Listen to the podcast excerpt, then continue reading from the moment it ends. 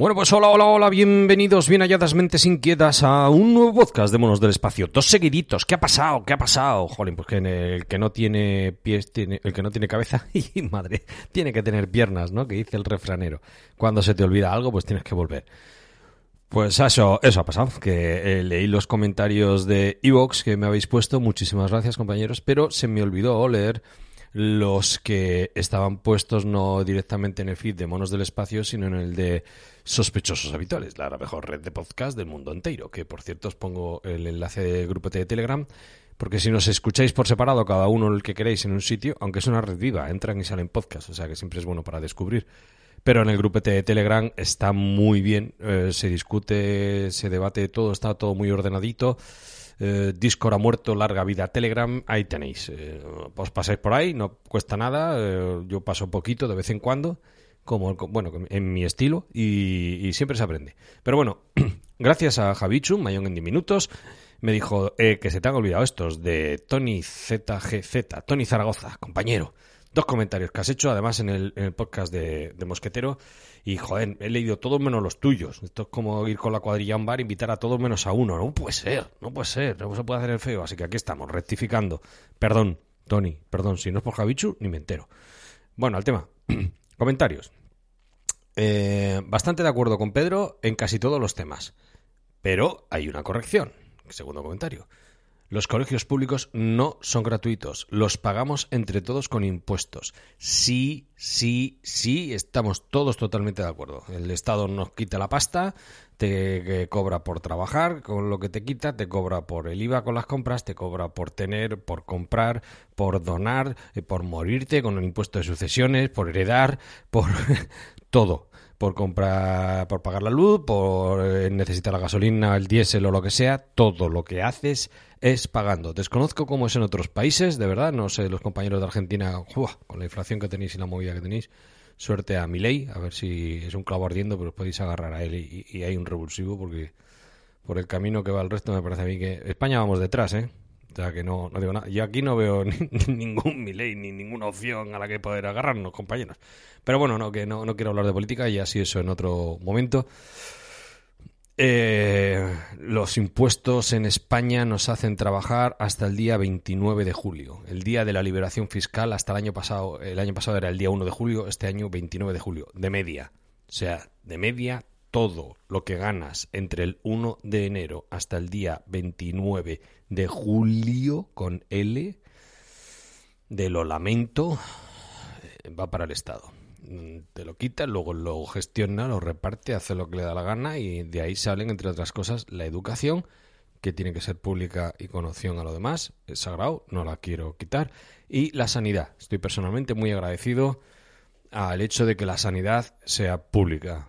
O sea, escuchando podcasts en los que, no sé, ya digo, en vuestros países, en México lindo, desconozco en Perú, bueno, eh, compañero Irra de Avelanos me dijo que en Perú tenías que llevar tú las sábanas, lavarlas tú. O sea, la habitación la pone el Estado, pero todo lo demás te lo pones tú.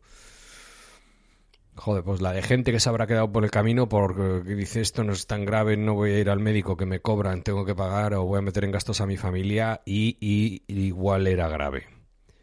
Por eso, no, afortunadamente aquí eso va bien, ¿vale? Y hay que mantenerlo. Pero también es cierto que eso sale de los impuestos de todos. Así que bien matizado, Tony Zaragoza.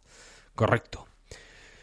Y con esto eh, ya aprovecho y voy a comentar un poquito. Eh, esto es como lo de los podcast, o sea, los vídeos de Twitch o de YouTube, ¿no? De reaccionando a. En el capítulo anterior os comenté que en Tixcra comentó el compañero Jordi Yatzer su experiencia con un reacondicionado. Si no lo habéis escuchado, seguro que lo conocéis.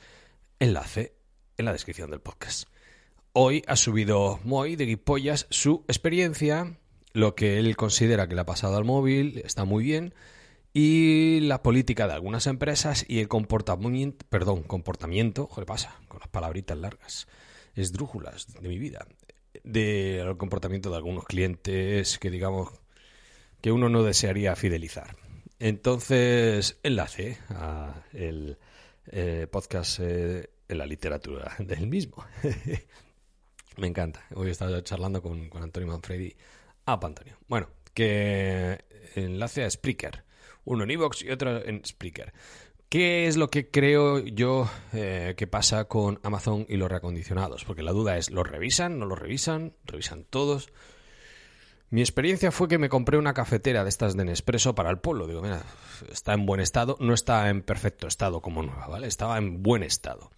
Y digo, mira, así no la tengo que llevar yo de aquí para allí, me la mandan directamente al polo el día que llegue, total, es una cafetera, buen estado. A mí, aunque tenga un rayón o tal, con tal de que funcione, es una cápsula, un botón y un cacharro para el agua, no tiene más. El mecanismo del botijo con botón.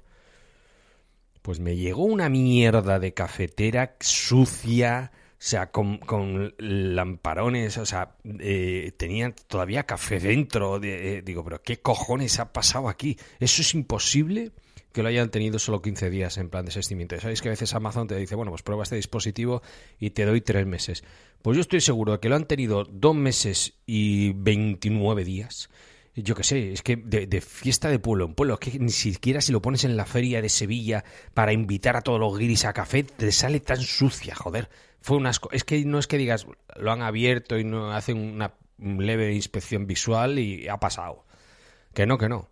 Yo creo que lo hacen por muestreo. Os explico. Cuando yo trabajaba haciendo móviles, toda la producción eh, pasaba unas columnas de test, ¿no? Entonces, digamos que, por ejemplo, se le metía en un sitio y en 20 minutos un móvil ya probabas el teclado, la pantalla y tal, y los sonidos. Pero no aprobabas toda la gama de frecuencias, ¿no? Una onda senoidal sino que probabas eh, los graves, el principio, el medio y el final. Y luego en los agudos, principio, medio, final tú le ponías al, teléfono a ver cómo lo interpretaba y luego decías al teléfono que lo emitiera y si coincidía, ya estaba. ¿Vale? Se da por hecho que hace la onda. Sin embargo, el departamento de calidad sí que cogía dos móviles al azar, iba de la producción, y cogía uno y le hacía un test de dos horas y media. Por eso solamente dos en ocho horas. Dos horas y media. Un test exhaustivo, visual, tocándolo con la mano, probando todo y luego toda la gama de frecuencias eh, del oído humano. Bueno, pues si daba un error leve, uno de esos se cogía en vez de dos, tres, se pasaba al turno de tarde. Y si daban los dos algún fallo leve, se hacía un muestreo mayor en otras columnas de test en las que ya estaban no 20 minutos, sino unos cuantos más, una hora, más tiempo, ¿vale? Bueno, pues si aparecía un fallo grave, todo lo producido en las 8 horas era revisado de nuevo. Todo.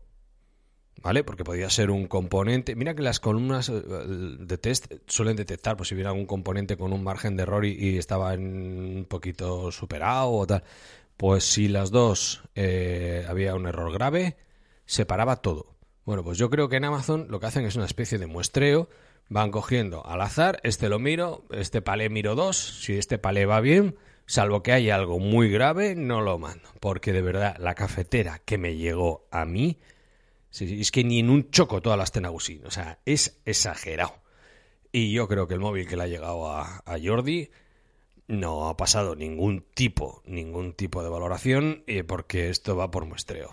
Nos compensa, no nos compensa, y eh, si queréis saber más cómo funcionan algunas empresas, le escucháis a Moy de Guipollas. Y hasta aquí este pequeño podcast para no dejar a todos leídos menos a uno.